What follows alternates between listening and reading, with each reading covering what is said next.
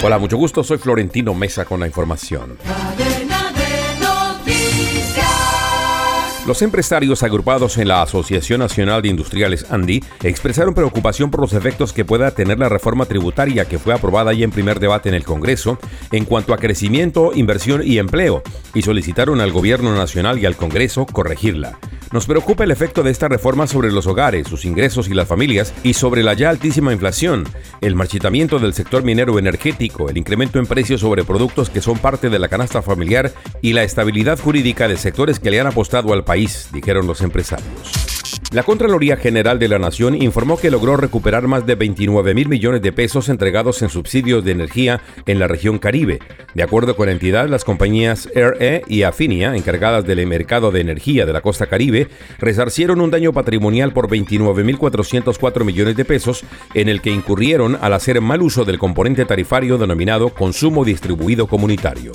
Mujeres de varios países latinoamericanos y de España se unieron para alertar sobre las consecuencias del llamado síndrome de Asia, una patología asociada a los implantes mamarios de gel, silicona o soluciones salinas por sus consecuencias nocivas para la salud. Con ese propósito, la actriz colombiana Angeli Moncayo, fundadora del proyecto Asia Recovery, lideró en Cartagena el primer coloquio internacional para dar visibilidad al síndrome autoinmune inducido por adyuvantes, que no está catalogado como enfermedad.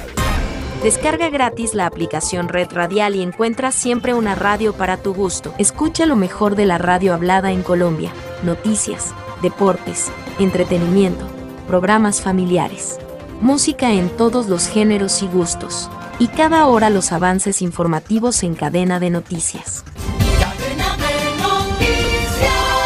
Descarga ya la aplicación de la red radial disponible en Google Play Store y lleva la mejor radio en tu celular.